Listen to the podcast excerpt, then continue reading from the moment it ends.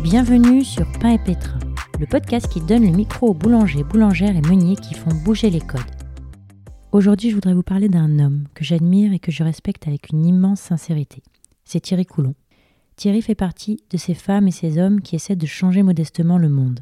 C'est un ancien directeur technique d'une minoterie industrielle qui s'est installé il y a 4 ans dans le parc des Cévennes, sur le Cosméjean, face aux éléments de la nature, pour reconstruire un moulin à vent à l'abandon depuis 200 ans.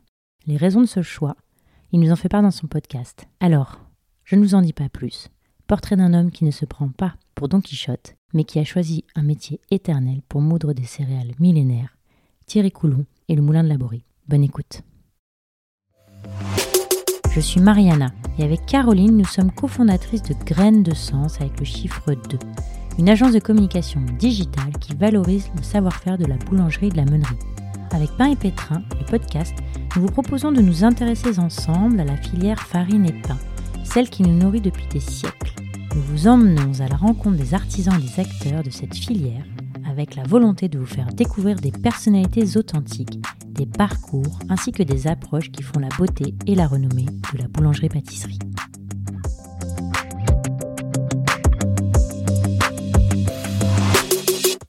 Merci Thierry euh, de m'avoir accueilli pendant cette journée et demie et d'avoir découvert avec toi euh, les moulins de Laborie.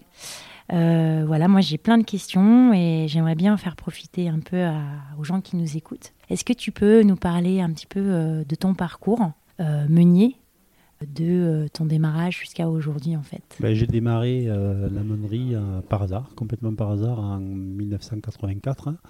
Euh, parce que je, à la base, moi j'étais cuisinier, mais euh, j'avais une autre passion qui était le, rugby.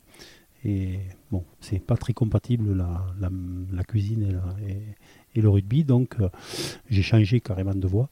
Et il y avait un moulin à côté de chez moi, donc c'était à côté de Narbonne.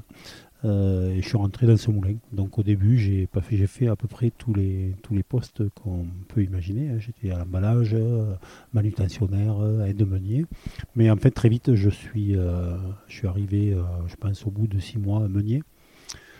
Et au bout de cinq ans, adjoint chef meunier. Et puis après voilà, dans la foulée meunier.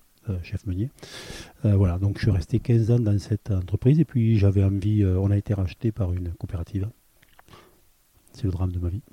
Et, et, et du coup, bon, voilà, je me sentais moins bien dans cette entreprise. Donc j'ai cherché un autre moulin et je suis parti à Chartres en fait en tant que responsable du moulin de, Chartres, des moulins Hébert. Euh, voilà, où j'ai travaillé pendant, euh, j'allais dire, alors c'était 2009, donc pendant 10 ans en tant que moulin indépendant. donc voilà, et en 2009, ça a été racheté, enfin, tout ça a formé un grand groupe avec 15 moulins. Et j'ai 15 moulins et j'ai été euh, à cette occasion-là nommé euh, directeur de production euh, du groupe.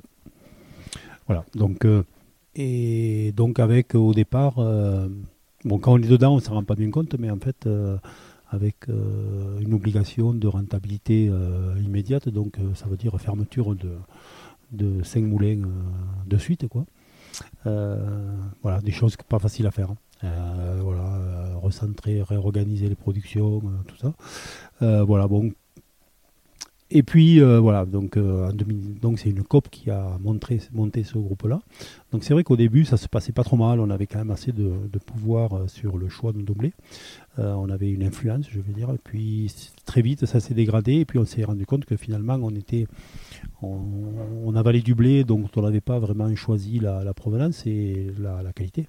Euh, du coup, euh, moi j'ai l'habitude de dire qu'on était plutôt euh, devenus des chimistes, quoi. on faisait plus notre boulot vraiment de meunier, puisque en fait on était obligé de corriger les farines pour que ce soit adapté en tout cas aux différents clients. puis voilà, donc c'est à partir de ce moment-là que j'ai commencé à réfléchir et à, me dire que bon, je voulais faire autre chose. Alors je savais même pas du coup, du coup, je savais même pas si ça allait être dans la meunerie, parce que je voulais trouver quelque chose qui avait un peu plus d'intérêt que puis que je me lève tous les matins pour quelque chose qui me plaise quoi. D'accord. Donc, du coup, ce chemin faisant, là, aujourd'hui, tu es au Moulin de la Borie, donc euh, pas à Chartres, hein, une région qui est complètement différente et qui est dépaysante au possible. Euh, moulin à vent, donc euh, comme mm. on peut les voir sur les papiers et sur les, cartes postales. Qu'est-ce qui a fait justement ce, ce trajet? Comment tu as trouvé?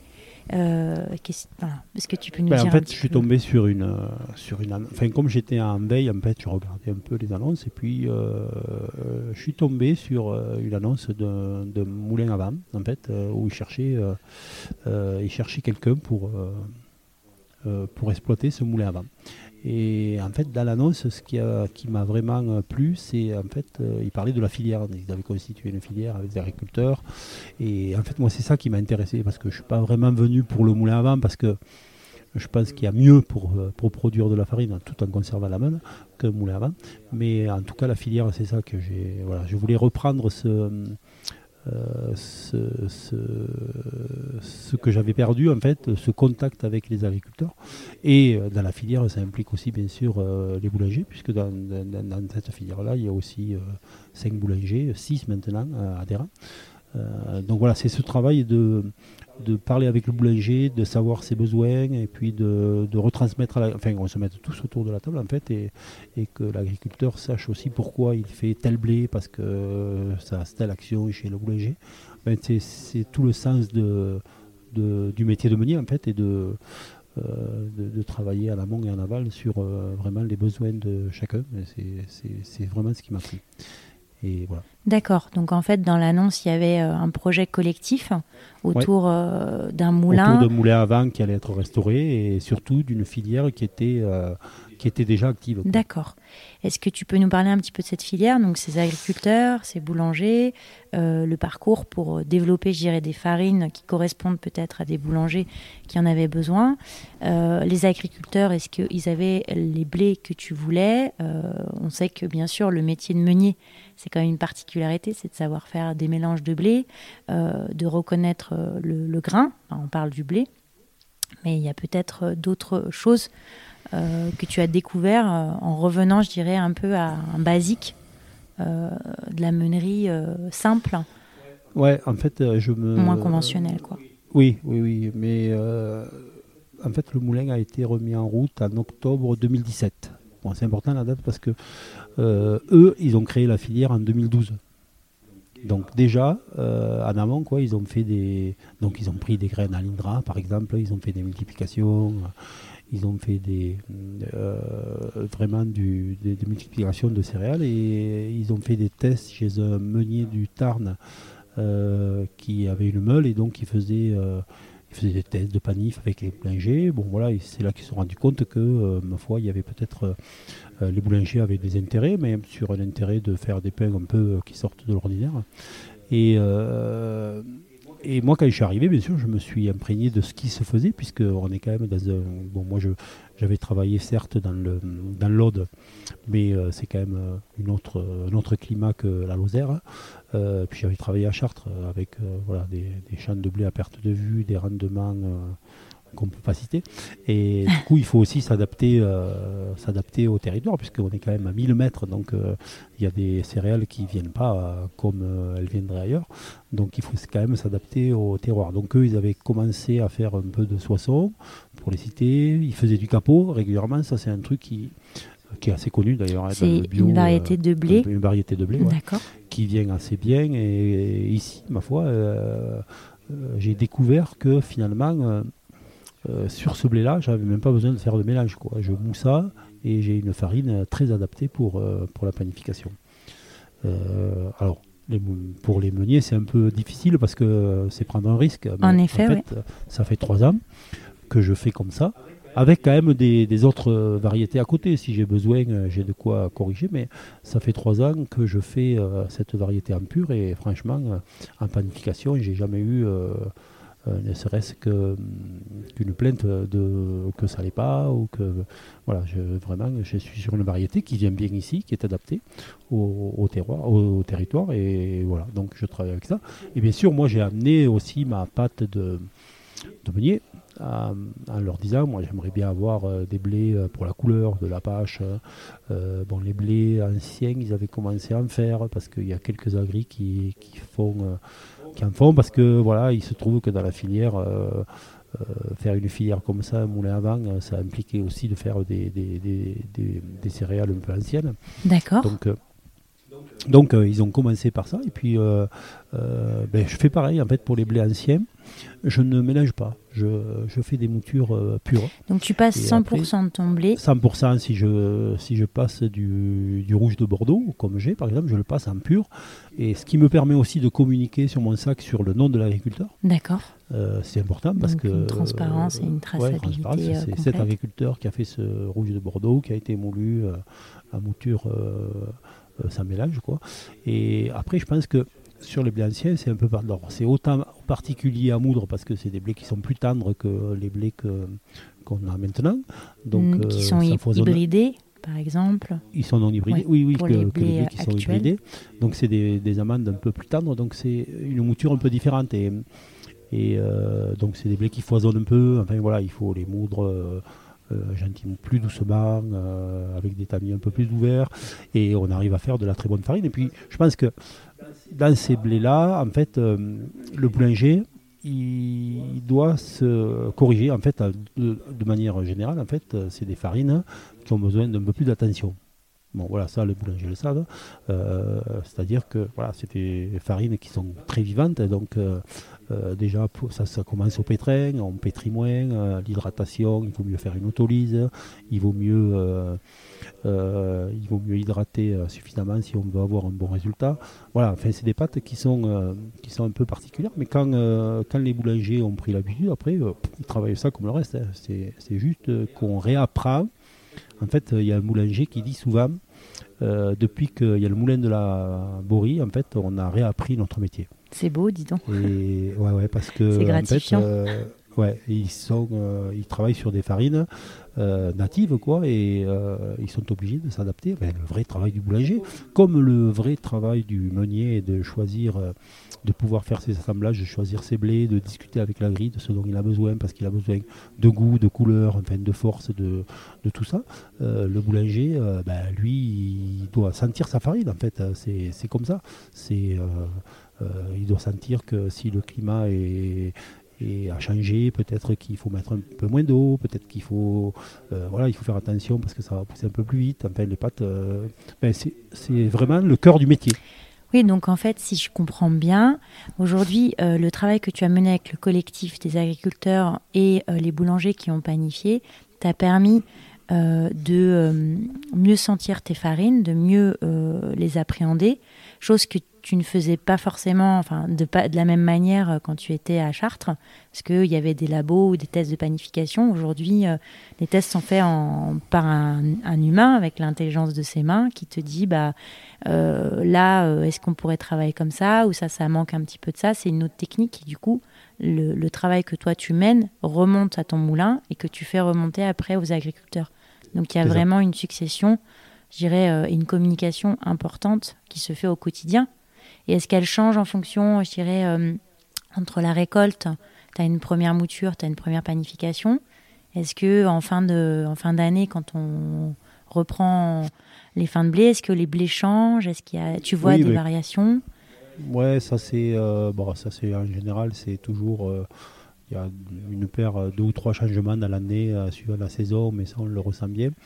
mais en fait, je pense qu'on le ressent moins qu'une farine blanche. Parce que je pense qu'on est sur un produit euh, très naturel, où euh, la mouture n'est pas la même, on est sur une farine de meule, et je pense qu'il y a moins ce, ressenti de, changement, en tout cas euh, chez le boulanger, par rapport à cette saison-là.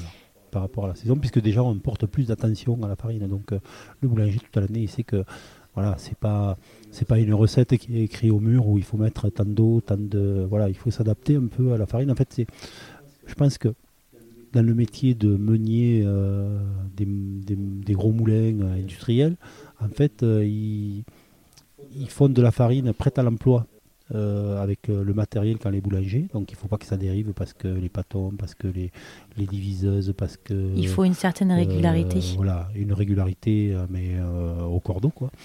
Alors que là, on est sur des farines où c'est le boulanger qui doit aussi s'adapter à la farine. C'est un peu, c'est différent. C'est pas le meunier qui doit s'adapter au boulanger, mais c'est plutôt euh, tout en étant régulier. Ça, ça n'a rien à voir. Mais euh, c'est le boulanger quand même qui va prendre, euh, qui va, qui va prendre une attention particulière pour panifier. Et, mais il le sait dès le départ. C'est la règle du jeu, quoi. C'est pas, pas un truc qui va passer à machine. Enfin voilà, ils savent très bien que c'est un truc qui demande un peu plus d'attention que des farines prêtes à l'emploi. Et justement, ma question, c'est euh, est-ce que. Euh, alors, on est sur un moulin à meule avec un seul passage, on mouille pas les blés, euh, chose qu'on fait en général dans un moulin, il y a un mouillage de blé sur une partie à cylindre. est-ce qu'aujourd'hui, ton expérience de directeur industriel te permet, je dirais, d'avoir des, des réflexions? Comment aujourd'hui tu appréhendes un peu ce métier qui est un petit peu différent par rapport à l'outil de production qui est quand même pas le même que ce que tu avais? Est-ce que ça te sert? Et comment ça te sert aujourd'hui euh, dans ton quotidien? Ce qui me sert beaucoup, en fait, de tout ce que j'ai, est-ce que euh, je reviendrai quand on parlera de formation, mais ce qui me sert beaucoup, en fait, c'est la connaissance du blé. Parce que euh, j'ai voilà, j'ai toujours aimé cette partie-là, même à un moment donné, même j'ai référencé, j'avais un fichier où j'avais tous les blés qui n'ont jamais existé, je crois, enfin, tu vois, un truc de, avec leurs caractéristiques et tout. Mais ça, c'est un truc que j'ai toujours aimé parce que je trouvais, j'ai tout, de suite, j'ai trouvé assez logique que, euh, en fait, si on voulait faire de la farine, de la bonne farine, il fallait d'abord euh, euh, ben, choisir, avoir le bon blé, parce que sinon, voilà, sinon on n'y arrive pas. Donc, cette connaissance du blé, je pense qu'elle m'aide aujourd'hui. Euh, elle m'a moins aidé à un moment donné parce que ben, du coup, je n'avais plus le choix. Mais aujourd'hui, elle m'aide vraiment. Et, après, je pense que le moulin fait le reste. Et puis, je pense que ce que j'ai découvert ici, euh, c'est que euh, ce que j'ai découvert ici, c'est vraiment le, process qui est complètement différent. Et je pense que on est passé en fait de la meule au XVIIe siècle où on faisait un seul passage euh, évidemment, bon, après il y a eu des, changements parce que le plein, euh, le pain blanc, l'histoire l'a voulu. Euh, François Ier, enfin, bien sûr, tout ça qui nous a fait, qui nous ont fait arriver à ce fameux pain blanc, la guerre, enfin, voilà.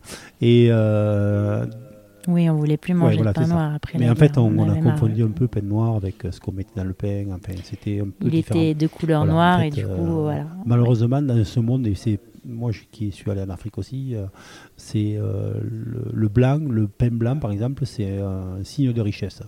Et je pense qu'on se trompe parce qu'en fait, euh, on met toujours le blanc au centre de, toutes nos conversations, mais c'est pas c'est pas bon pour nous. Donc et alors les moulins à vent ont disparu parce que peu rentables. Enfin bon, ça a commencé d'abord par les moulins à eau, bien sûr. Les moulins à vent sont arrivés après les moulins à eau, mais mais euh, enfin ici en France en tout cas en Europe. Hein, D'accord. Euh, Mésopotamie, ils étaient avant, euh, avant puisqu'il n'y avait pas d'eau. Donc bon, mais mais et quand, quand il a fallu faire plus, la farine blanche et tout, on a développé le système de cylindres. Donc on est parti à fond la, la donf sur, sur, ces, euh, sur ce moyen de mouture qui, est, voilà, qui, qui permettait de faire plus, euh, d'être plus rentable aussi, ça on peut comprendre. Euh, mais du coup, en faisant que du pain blanc. Et, mais on s'est rendu compte quand même que ben, finalement, il manquait quelque chose dans notre alimentation, qu'on avait perdu en tout cas nutritivement, et on est revenu un peu sur de la meule parce que c'était un bah, surfer, il faut bien le dire comme c'était, on surfait un peu sur la bague en disant euh, on va refaire des produits comme ça qu'on va vendre un peu plus cher. Euh, mais sauf que on a reproduit le schéma de la meule avec euh, le schéma des cylindres en faisant plusieurs passages. Donc on a perdu cette cette façon de moudre en une seule fois. Ce mono, ce monopassage, où en fait on garde toutes les qualités de la farine, on ne chauffe pas. Hein, on ne chauffe pas, on tamise, on a la farine, on a tous les nutriments, tous les acides aminés, tout, tout est dans la farine. Quoi. Euh, et en fait, on se rend compte que, mais ça on le sait quand on est meunier, que en fait, ce qui nous intéresse à nous, le meunier, c'est ce qu'il y a euh, sur la couche d'aleuron euh, au-dessus du blé, où on retrouve les amylases, et tout ça. Et il faut que tu nous dises ce que c'est que la couche d'alérone. Bah, c'est la première couche du blé en fait, hein, parce que le, le blé est constitué de plusieurs peaux, euh, avec le son, avec la, les- et puis la première peau. En fait, dans la première peau, on trouve, euh, euh, bon, il y a le germe aussi qui, qui fait partie de, de ce, qui, est, qui est là, mais il y a toutes les amylases, protéines, en fait, tout ce qu'on rajoute euh, aujourd'hui chimiquement est déjà dans le blé. C'est ça qu'il faut savoir. Et en fait, euh, comme on fait des farines blanches, on n'attaque pas cette couche euh, d'alérone et du coup, eh ben, il nous manque l'amylase euh, qui est naturellement dans le blé, euh, la protéase, enfin tout, tout vraiment tous euh, ces améliorants qu'il faut qu'on rajoute et qui sont naturellement dans le blé. Et du coup, en faisant un seul passage, on a tout. Donc du coup, on a euh, tout ce qu'il faut pour faire du pain. Et ça marche. Eh ben, ça, ça, ça vient à la question que j'allais te poser. Donc, un passage, est-ce que c'est une seule farine? Et du coup, euh, souvent, on a l'habitude de parler en type. Tu m'as fait une réflexion très intéressante euh, ce matin en me disant on parle en type, mais ça représente 1% du Mhm. produit. Donc, euh, moi, j'aime pas forcément parler en type. Je reprends tes mots.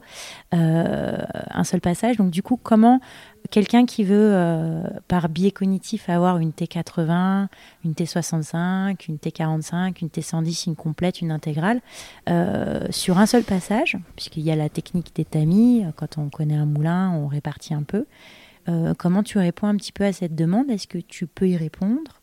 Est-ce que tu peux nous enseigner un petit peu la Alors particularité pris, de ton euh, passage j'ai pris la partie de, pas, de bannir la T65 par exemple. hein. Donc ça, euh, D'accord. voilà, j'ai pas envie de faire ça. J'ai les tamis pour le faire si je voulais, mais, mais du coup, euh, je ferais quoi? Je ferais peut-être un sac à l'heure. En fait.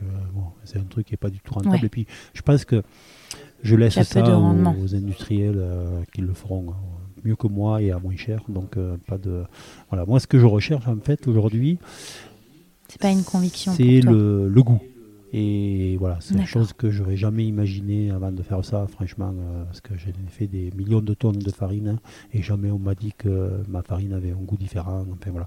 Et c'est ce qui se trouve là au moulin, c'est que les gens me disent mais votre farine, euh, purée, mais ça n'a rien à voir. euh, On a du goût, on fait des gâteaux, ils n'ont pas le même goût, c'est meilleur. enfin voilà, je suis moins malade. Enfin plein de de, de, de, de, de- de choses qui me confortent dans mon choix. Et parce qu'au début, voilà, quand je suis arrivé, je me suis dit, ben, euh, 33 ans de meunerie, euh, euh, voilà, on se dit, euh, purée, il faut que je fasse comme ça. Mais non, non, ça marche pas. Euh, un seul passage, il faut faire différemment. Et à force de, faire des tests, et de, je me suis adapté. Et voilà, je sors une farine aujourd'hui. Euh, donc plusieurs farines, c'était ça la question, parce que j'ai plusieurs jeux de tamis, et ce qui me permet de faire de la claire, donc, euh, qui est une une euh, 80, 90, enfin voilà, une, une, une bise qui est une semi-complète et une complète. Et en fait, euh, je dois m'adapter euh, suivant euh, donc ce que je veux faire pour mes qualités. J'ai pris le pas, en fait, euh, comme je disais ce matin, de les appeler pas par le type, parce que je pense pas qu'aujourd'hui, au monde, il y a un produit qui existe et qu'on ne communique sur le juste 1%. C'est comme si euh, euh, si pour vendre une voiture, on communiquait sur le sapin qui peint au rétroviseur. quoi. C'est pareil. Oui, C'est vrai. d'accord, je comprends. Donc euh, voilà, Oui. un produit, c'est plus que ça. Enfin, moi, j'ai l'habitude de dire, c'est parce que c'est Amandio qui me l'avait parlé. En fait, je fais pas, Amandio je fais pas un produit, je fais un aliment. Et je crois que c'est ça la différence. Et, en fait, il m'a. Et c'est vrai, parce que en fait, on parle de- d'un produit qui a du goût, qui va amener quelque chose euh, dans notre alimentation, euh, qui va corriger, euh, qui va corriger justement le- pour certaines personnes le fait de manger trop de d'être ballonné parce qu'ils mangent des farines blanches trop. Enfin voilà, j'ai l'habitude. Et puis, puis en fait, ce qui me plaît en en tout cas dans ce nouveau boulot, c'est que j'en parle et que bon, qu'on fait des visites et tout. Et en fait, on a un petit rôle euh, éducatif de d'apprendre aux gens euh, tout ça. Voilà, parce que qui nous disent ouais, mais euh, on mange pas trop de farine parce que euh, on, a- on est mal, on a mal l'estomac. Enfin voilà, ben, quand on leur explique le pourquoi, en fait, c'est c'est une lumière qui s'allume et voilà. Sûrement, oui, qu'il y a beaucoup de choses qui sont dites et des fois de l'entendre de quelqu'un dont c'est le métier, c'est Ouais. toujours plus, peut-être plus simple à comprendre Mhm. et, et ça leur permet de mettre, euh, bah, de bien remplir les cases dans- qui manquaient au puzzle en fait. hein. Euh, J'ai le petit chat voulait sortir.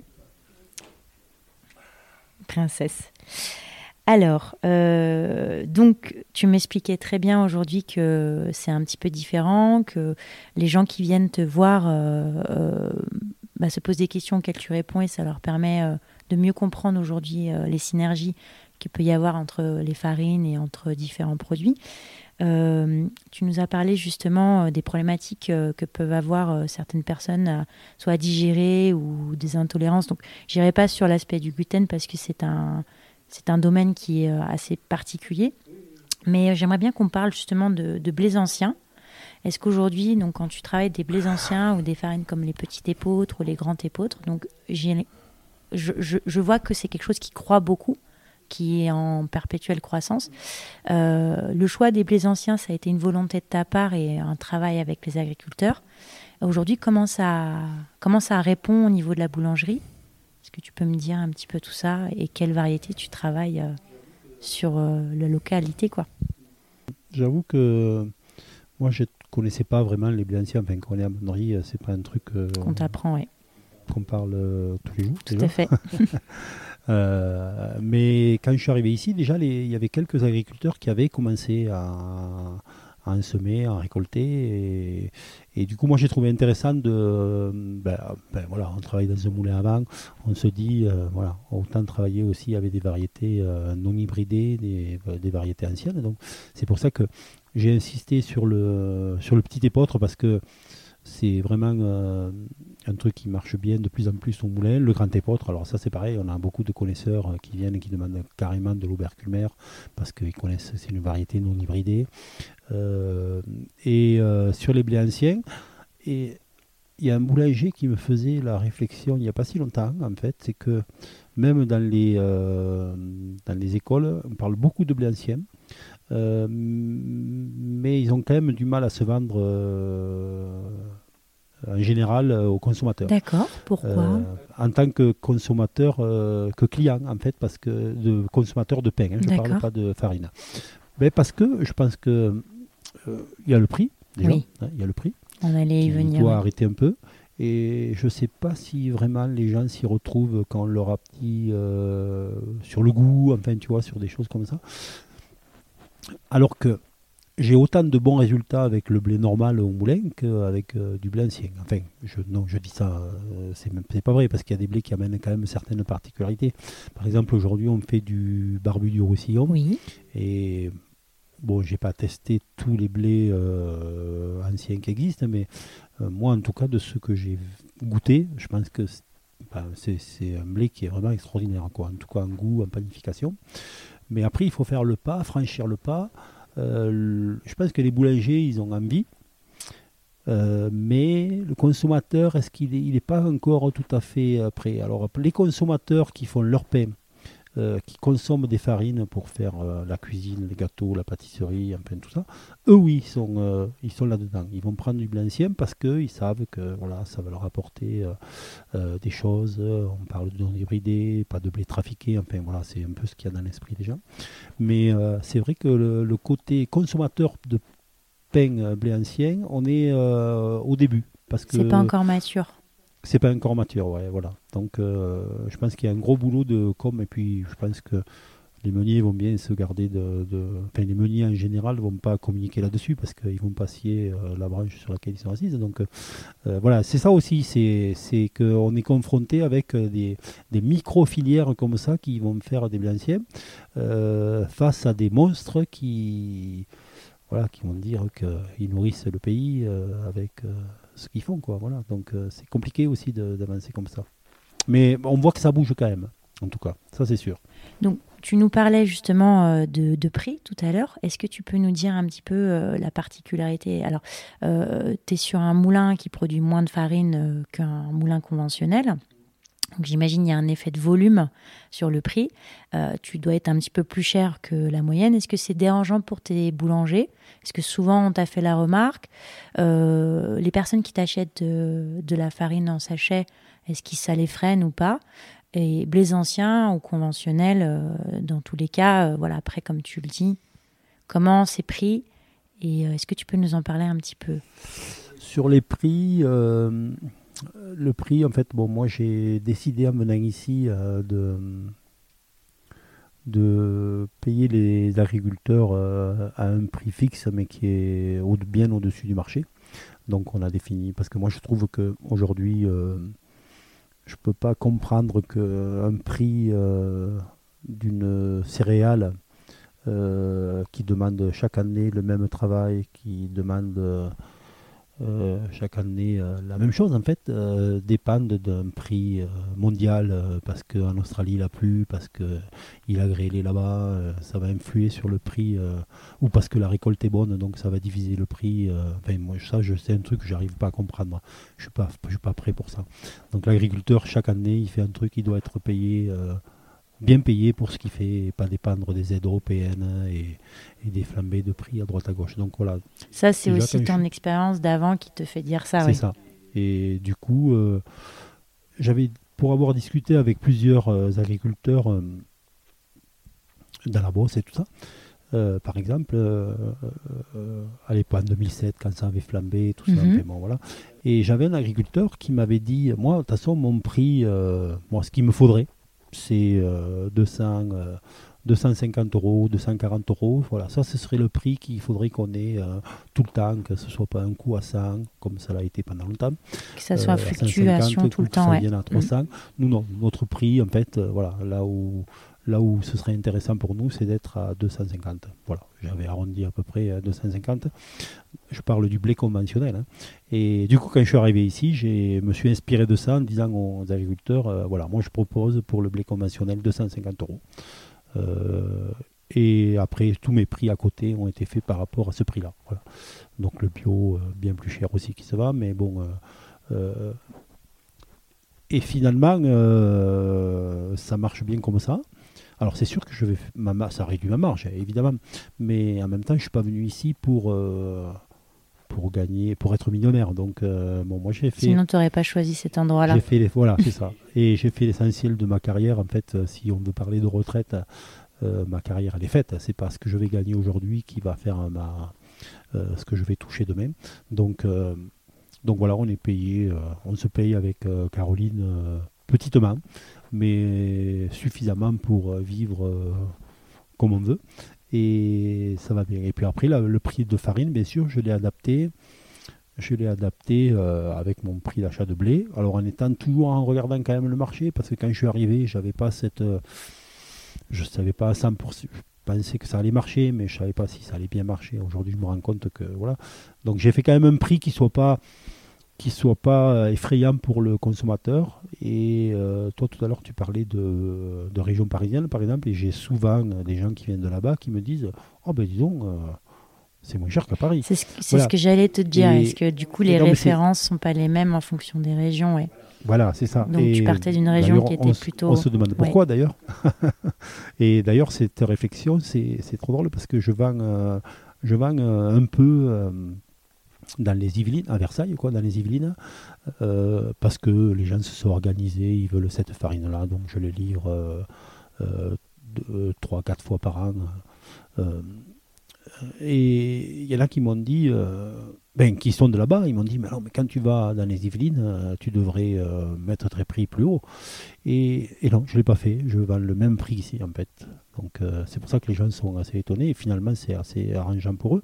Mais je pense que quand on est honnête comme ça et qu'on dit, euh, voilà, moi mon prix en Lozère, euh, si vous venez l'acheter au magasin, euh, il vous coûte tant, je vous le livre, il coûte le même prix. Donc c'est vrai que quand on calcule, on se dit, mince, mais il y a le transport, on est un peu perdant. Eh bien, ces gens-là, ils m'ont dit, on vous rajoute tant d'argent pour le transport. Mais c'est venu d'eux. C'est pas moi, le volume m'intéressait, donc je le faisais, mais eux ont rajouté quand même le transport. Donc, ce qui est intéressant peut-être aussi dans ton prix, c'est qu'il n'y a pas de coopérative intermédiaire aussi. C'est-à-dire que tu achètes ah directement à l'agriculteur. Euh, ils ont une surface de stockage que vous avez montée ensemble. Et euh, en fait, ils peuvent, tu peux acheter le blé directement à l'agriculteur. Donc, ça t'évite un intermédiaire ah oui, oui, permet de rémunérer mieux l'agriculteur et toi de pouvoir travailler avec eux aussi en oui, confiance. De toute façon, ici, ils sont plutôt dans cet esprit-là et puis la filière a été montée dans ce sens-là parce que je pense que si, encore une fois, si ça avait été un projet de moulin avant sans filière où il faut acheter le blé à la coopérative, je ne serais pas venu. Parce qu'il n'y aurait pas de sens, quoi. Il n'y a pas de sens de faire ça. Est-ce que tu peux nous parler un petit peu euh, de tes boulangers? Est-ce que donc tu es sur euh, beaucoup de boulangeries artisanales? Euh, Est-ce que tu vends aussi donc tu vends aussi aux consommateurs, mais tu vends aussi sur internet via une, entreprise donc que tu peux nous, nous dire?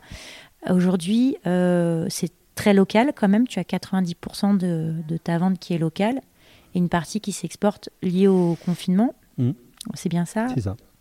Est-ce que tu peux nous dire un petit peu comment ça a fonctionné au départ ben, euh, très vite, j'ai eu euh, quelques boulangers qui étaient intéressés, qui ont vu euh, l'intérêt. Et ce qu'il faut bien reconnaître, c'est beaucoup de jeunes boulangers. Donc, je pense que voilà, ils sont attentifs à ça, à faire du local, à faire. donc ils sont dans la boulangerie plutôt conventionnelle ou c'est plutôt des gens qui vont faire que du pain, pas forcément beaucoup de pâtisserie, faire les marchés? Non, j'ai un peu de tout, mais j'ai aussi de la boulangerie conventionnelle qui ont des boutiques. Euh, donc aujourd'hui, je dois livrer une vingtaine de boulangers. Ok. Euh, alors après, moi, je suis qu'un complément de leur gamme, hein. mais euh, voilà, c'est des pains un peu particuliers. il faut dire que dans cette région, par exemple, il y a le, le seigle qui marche beaucoup, donc la tourte de seigle ici, on en trouve tous les jours, on n'en trouve pas qu'à Noël. Donc euh, c'est un produit régional. c'est un produit régional et qui est apprécié et que j'apprécie aussi finalement. Un pain de pays. C'est vraiment euh, vraiment bon. Puis après les tourtes et tout, les gros, bon voilà, la farine de meule est, est bien adaptée pour euh, tous ces pains là. Mais bon, j'ai outre, ah, j'ai des boulangers, des boulangers qui font des marchés aussi. Hein. J'ai des boulangers qui n'ont pas de boutique, qui font que les marchés. Dans ma clientèle, j'ai beaucoup de revendeurs de sachets. Donc, euh, genre Biocop, euh, Biojour, euh, alors que ce soit en vrac, en sac, en, divers contenants. Mais je crois que mon meilleur client d'ailleurs, c'est Biocop Amande, qui fait c'est un truc de malade. Je, je crois qu'il me passe une commande tous les 10 jours. Enfin voilà, c'est un truc. les gens consomment. Il faut dire que dans cette région-là, euh, les gens font beaucoup par eux-mêmes. Donc, euh, ils ont le temps, ils vont pas acheter des. Je pense que, comme partout, ils vont acheter des plats préparés, tout ça.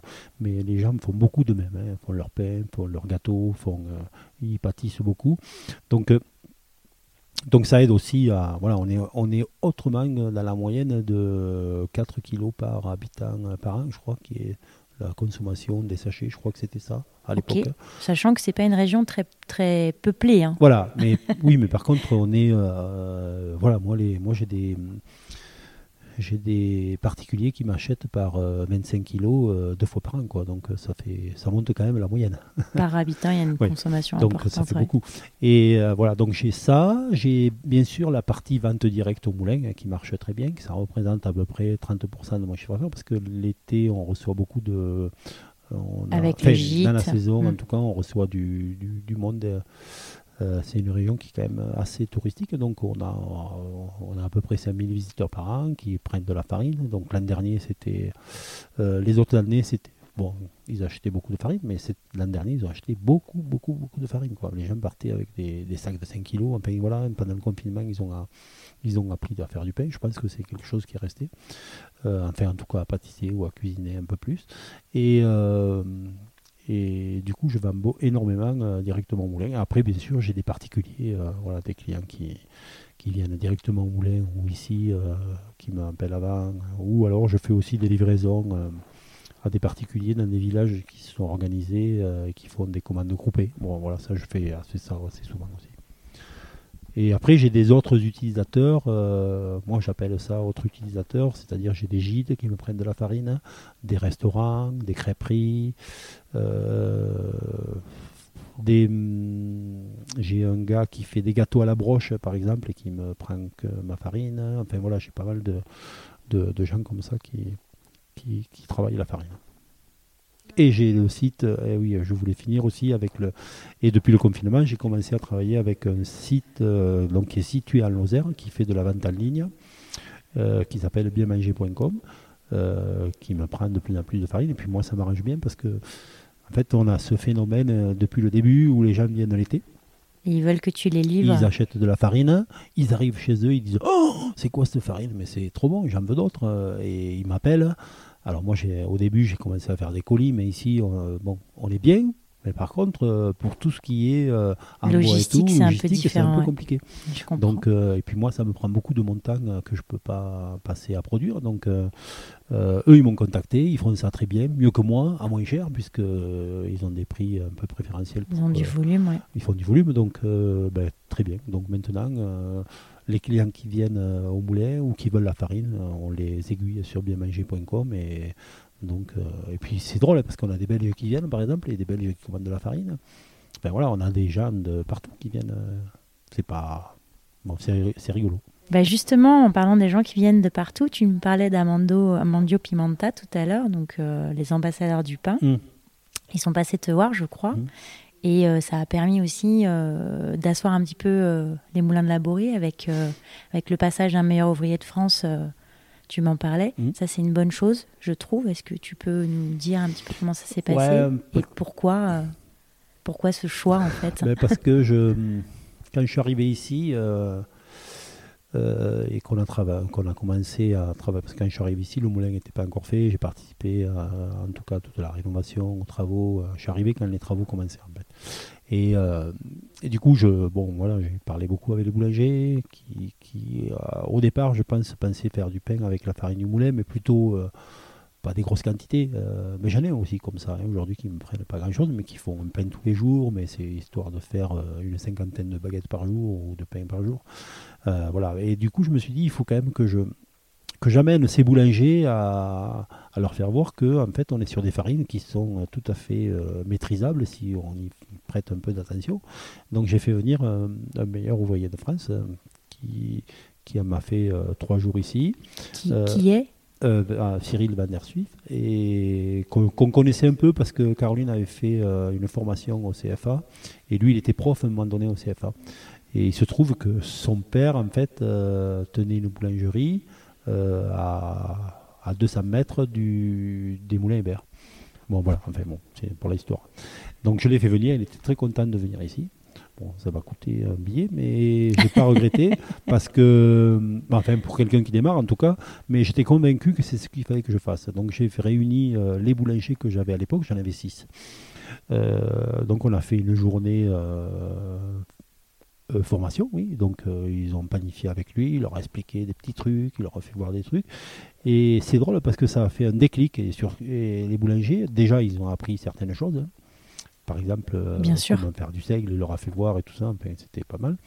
Et, et, du coup, ils se sont dit, ah ben, il leur a fait des baguettes, enfin, il leur a fait un froid, un bac, enfin, tout, tout, tout, ce qui était possible pour leur faire voir que finalement, voilà, en prêtant un peu attention, L'intelligence des mains, c'est eux qui l'avaient et qu'il fallait lire ton produit. Au préalable, j'avais envoyé les farines, il avait travaillé dessus. D'ailleurs, c'est trop drôle parce que quand il est arrivé ici, moi j'avais envoyé les farines au début que là où j'étais pas encore trop calé, quoi. Donc euh, galérer un peu pour mettre au point des recettes et tout ça.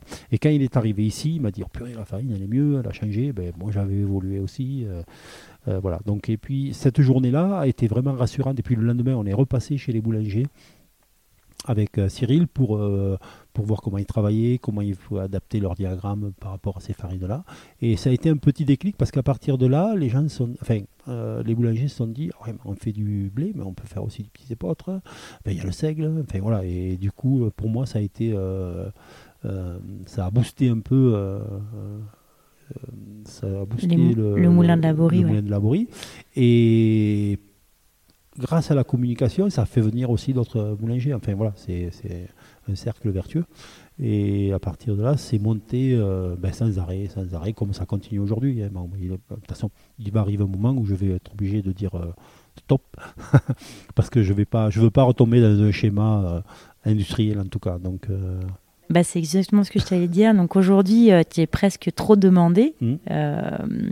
donc le choix, c'est de rester sur quelque chose qui te convient. Euh, une autre question venait, c'est euh, donc paysan meunier. On peut dire à peu près euh, que c'est ce que tu fais. Ah non, ah non, je ne suis pas paysan, moi. Ah oui, parce que tu ne produis ah pas. Non, je suis meunier, moi. tu ne produis pas le, les je céréales. Je revendique d'ailleurs de, de laisser des métiers bien particuliers à chacun pour que chacun fasse au mieux qu'il peut, mais pas tout faire. Quoi. Voilà. Enfin, moi, c'est mon avis en tout cas. je suis d'accord. Donc Meunier, qui travaille, tu travailles donc avec les agriculteurs.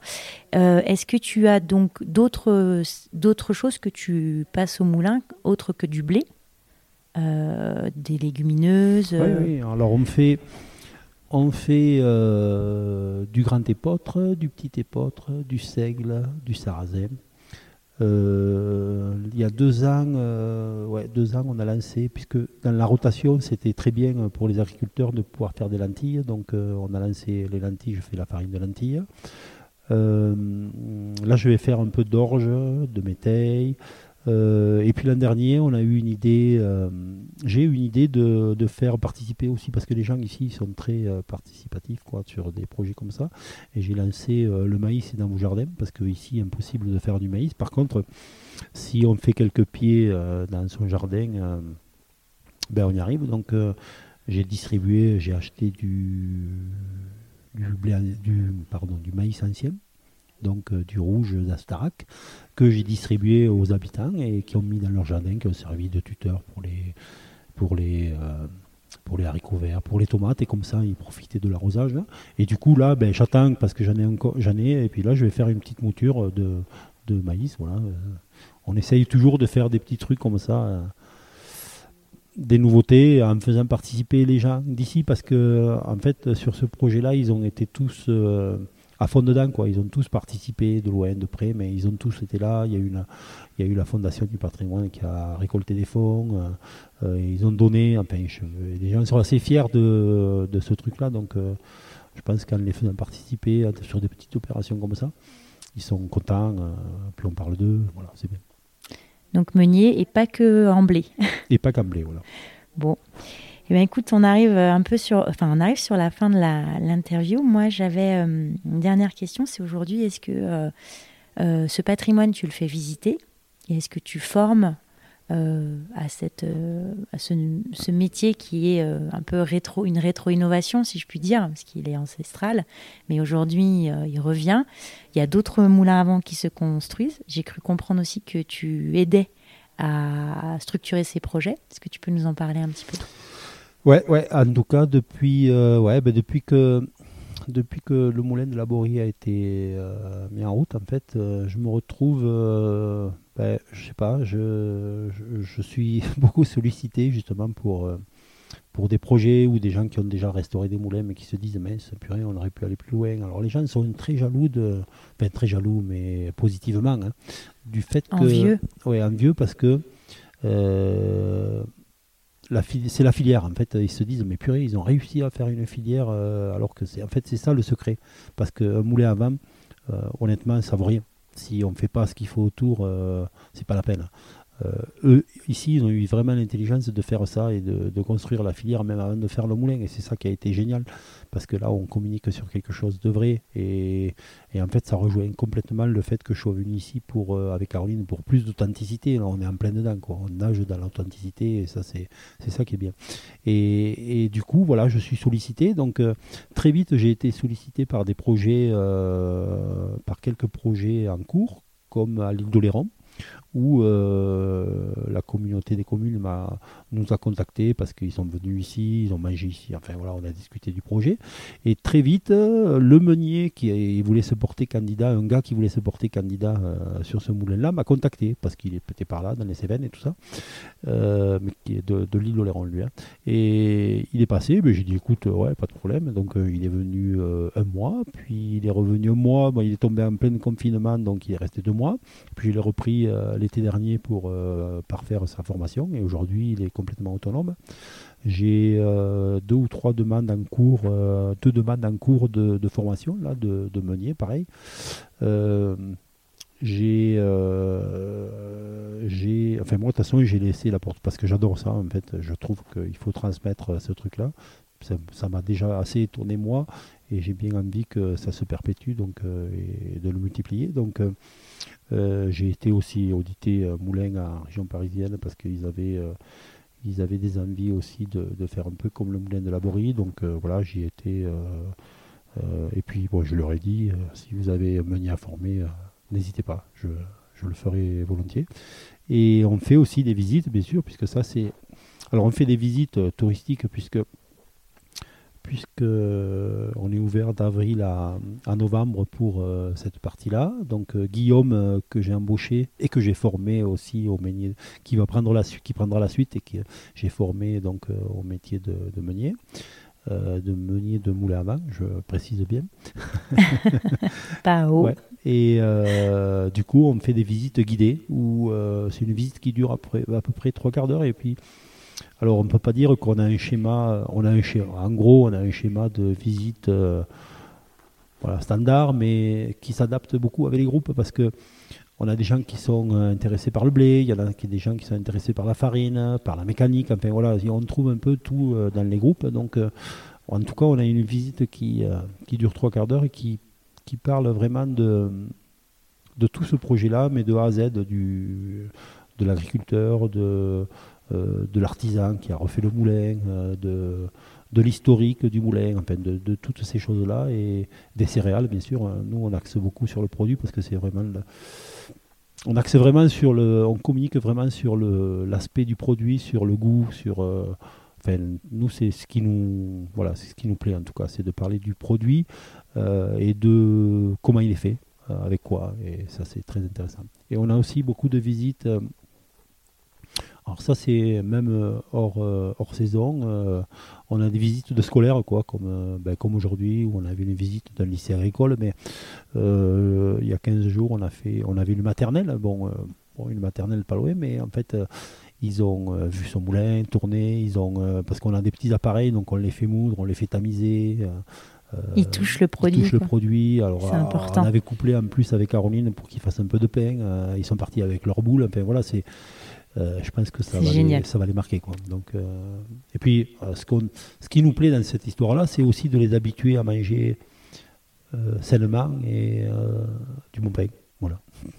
Et je pense que ça se ça ça fait partie de on doit éduquer les enfin on doit éduquer nos enfants à manger comme ça si on veut que si on veut qu'ils continuent sinon bon bah Thierry merci pour tout ce ce, témoignage. J'invite euh, les gens à regarder un petit peu. Donc, euh, tu as un Facebook, un compte Instagram personnel, mais qui pourrait être lié euh, éventuellement au Moulin de la Bourrie, si vous voulez avoir un petit peu des informations. Et puis surtout, un site internet. Ouais. Et à venir dans cette région formidable, parce que en vrai, c'est pas pareil. Oui, c'est vrai. Merci Thierry. Avec plaisir. Pain et Pétrin, c'est fini pour aujourd'hui. On vous remercie pour votre écoute et si on vous manque déjà, n'hésitez pas à nous rejoindre sur notre réseau social Instagram graine avec un S de le chiffre de sens ou sur notre site internet grainesdesens.fr. Bien sûr, parce que c'est hyper important pour que cette filière soit valorisée et qu'on puisse entendre ce podcast plus largement, on vous invite fortement à nous mettre 5 étoiles sur Apple Podcast, également sur Spotify. Et puis pour tous ceux qui ont envie de savoir un petit peu ce qui va se passer la prochaine fois, on vous donne rendez-vous dans le prochain podcast. À très vite les panivores.